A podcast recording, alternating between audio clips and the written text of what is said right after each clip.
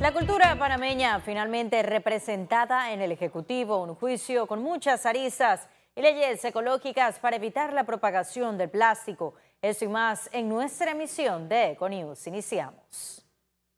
El Consejo de Gabinete aprobó la creación del Ministerio de Cultura. Carlos Aguilar presidirá la cartera. La iniciativa será presentada a la Asamblea Nacional y se espera que rija a partir del año 2020. Que no vayan a chocar la propuesta aprobada por los ministros elimina el INAC y promete un acceso inclusivo a la cultura. El Ministerio de Cultura no va a acaparar, la cultura es todo. Y simplemente vamos a trabajar para que la cultura llegue a todos y todas. Ciertamente van a, haber direcciones nuevas, algunas que estaban en otros ministerios, como artesanías, como la dirección de cine, como derecho de autor, pero también va a haber oficinas nuevas eh, relacionadas con los temas turísticos, en donde los productos culturales los vamos a convertir también en atractivos turísticos. El vicepresidente José Gabriel Carrizo destacó nombramientos en pro de la educación. Con mucha complacencia tengo que anunciarles que el presidente de la República ha suscrito el decreto ejecutivo junto con el ministro de la Presidencia la designación del asesor presidencial ad honorem en materia de educación, ciencia, tecnología e innovación al doctor Julio Escobar. El próximo Consejo de Gabinete será el 16 de julio en San Miguelito. Y continuamos porque 14 proyectos han presentado hasta ahora los diputados de la nueva Asamblea Nacional. Entre ellos destaca el proyecto que reforma el reglamento interno del órgano legislativo propuesto por Juan Diego Vázquez. Tito Rodríguez propuso el anteproyecto de ley para que se elimine el descuento de la cuota de la caja de seguro social a los jubilados y pensionados. En materia agrícola se presentaron dos iniciativas, la que crea el Instituto Nacional de la Carne y el que crea el Instituto Nacional del Arroz. Y la Fiscalía Anticorrupción realizó un allanamiento a las oficinas de la Federación Panameña de Béisbol. La acción forma parte de las investigaciones a las irregularidades ocurridas en Pandeportes que involucran aportes a diferentes instituciones, incluyendo a FedeBase. La fiscal a cargo no reveló detalles del allanamiento. Es una diligencia de allanamiento previamente autorizada por un juez de garantía, la cual empezó aproximadamente a las 2 de la tarde se nos, dio un tiempo eh, aproximado de 24 horas para desarrollar la diligencia en cuestión, que todavía se está desarrollando. ¿ah? Y seguimos con más información. El presidente del panameñismo, José Luis Varela, compareció en el juicio por escuchas ilegales. Siete horas de interrogatorio donde reconoció correos, audios y conversaciones privadas. El exdiputado Varela afirmó no tener pruebas contra Ricardo Martinelli, pero aseguró que el expresidente giró las instrucciones para los pinchazos. ¿Quién más quería estar interesado de mi vida personal, de mi vida política, de mi vida financiera? No iba a ser estas personas que mencionan en el juicio que eran funcionarios del Consejo de Autoridad. Yo estoy seguro que por el sistema controlador que siempre ha tenido él y querer estar metido en todo, y ya lo expuso desde un principio cuando él le pidió máquinas de pinchar a la embajadora americana que era el señor Ricardo Martinelli al que le enviaban todas estas informaciones. Una, creo que era la persona que estaba atrás de todo esto. La defensa de Martinelli desestimó el testimonio del dirigente panameñista. El señor Bobby Varela no ha sido honesto eh, en decir la verdad de que él y su hermano Juan Carlos Varela junto con Rolando López armaron este expediente. Ellos quieren que Ricardo asuma la responsabilidad de un delito que ni siquiera han podido probar. También compareció el director administrativo de la presidencia de 2009 a 2014, quien firmó la compra del presunto equipo usado para la interceptación de comunicaciones. Economía. Y 17 entidades conformarán el gabinete turístico. El administrador de la Autoridad de Turismo informó que la creación del gabinete turístico responde al compromiso del presidente Laurentino Cortizo con ese sector y por el aporte que representa para la reactivación de la economía. En conferencia explicaron que esta figura dará respuesta oportuna a las necesidades del sector como infraestructura y servicios públicos, trabajando directamente con otras entidades. También presentaron al exdiputado Samir Gozaine como secretario ejecutivo del gabinete. Se espera que el primero sea instalado en agosto.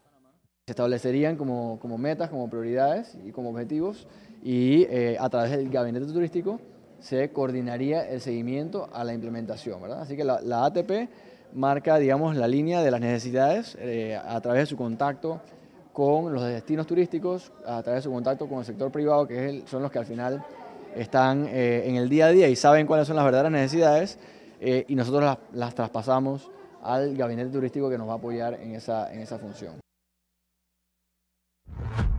Y la Cámara de Comercio recomendó aplicar una mejor política de Estado para permanecer fuera de listas grises. La realidad es que hace falta hacer un poco más. Nosotros como país tenemos que cambiar una política de salir de la lista a tener una política realmente de Estado y una política de largo plazo y una estrategia de país para permanecer fuera de esas listas por siempre. El problema fue principalmente con los sujetos regulados no financieros, que ahí hay varios diferentes entidades, están los casinos, las casas de remesas, los bienes raíces, la venta de vehículos, entonces ahí es donde hay que enfocarse y APD realizará el encuentro empresarial por la libertad económica. En el evento, que tiene como tema escenarios de riesgo político para las empresas de América Latina, discutirá el estrecho vínculo entre el entorno político y las empresas para que las mismas obtengan la estabilidad necesaria para realizar negocios, generar empleos y otras actividades pese a cualquier situación del Estado.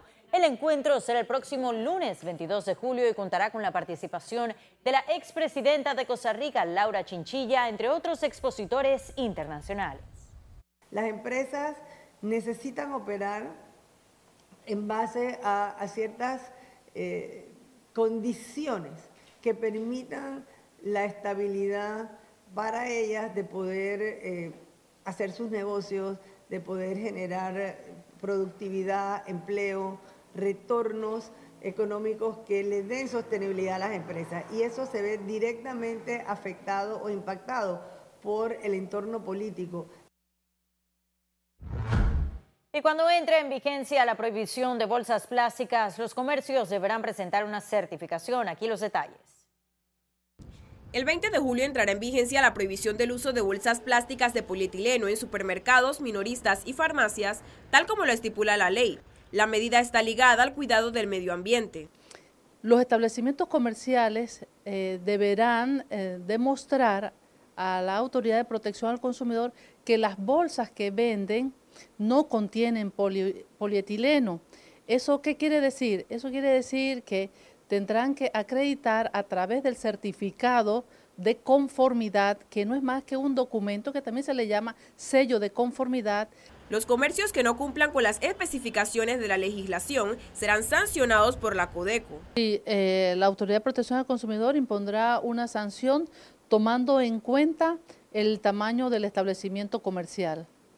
Y todavía pues no hemos establecido, también eh, recuerda que siempre se toma en cuenta eh, la reincidencia y como estamos empezando, pues los establecimientos comerciales carecen de reincidencia. Luego de una campaña para concientizar a comercios y consumidores sobre el daño que causan las bolsas plásticas de polietileno al planeta, Panamá ya cuenta con una opción 100% biodegradable. Entonces optamos por hacer una, la primera bolsa que tiene una apariencia cual si fuera plástica, pero es 100% natural, es literalmente un azúcar o un alcohol deshidratado, pero la misma es tan amigable con el medio ambiente que ni siquiera deja microplásticos y soporta cuatro veces más peso que el mismo plástico.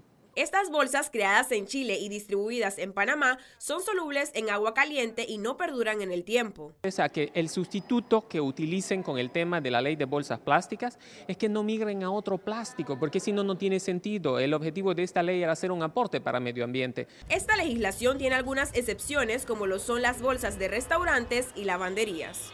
Ciara Morris, Econews. Y ahora sí ha llegado el momento de conocer un resumen de la jornada bursátil de este martes 9 de julio. Iniciamos.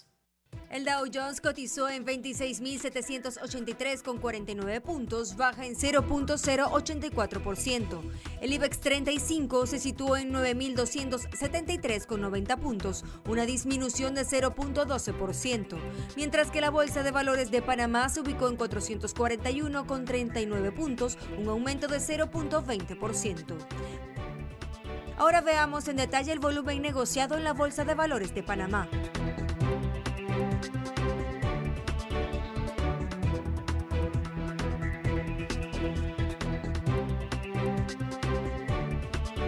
Total negociado 44.751.674 con 82 centavos.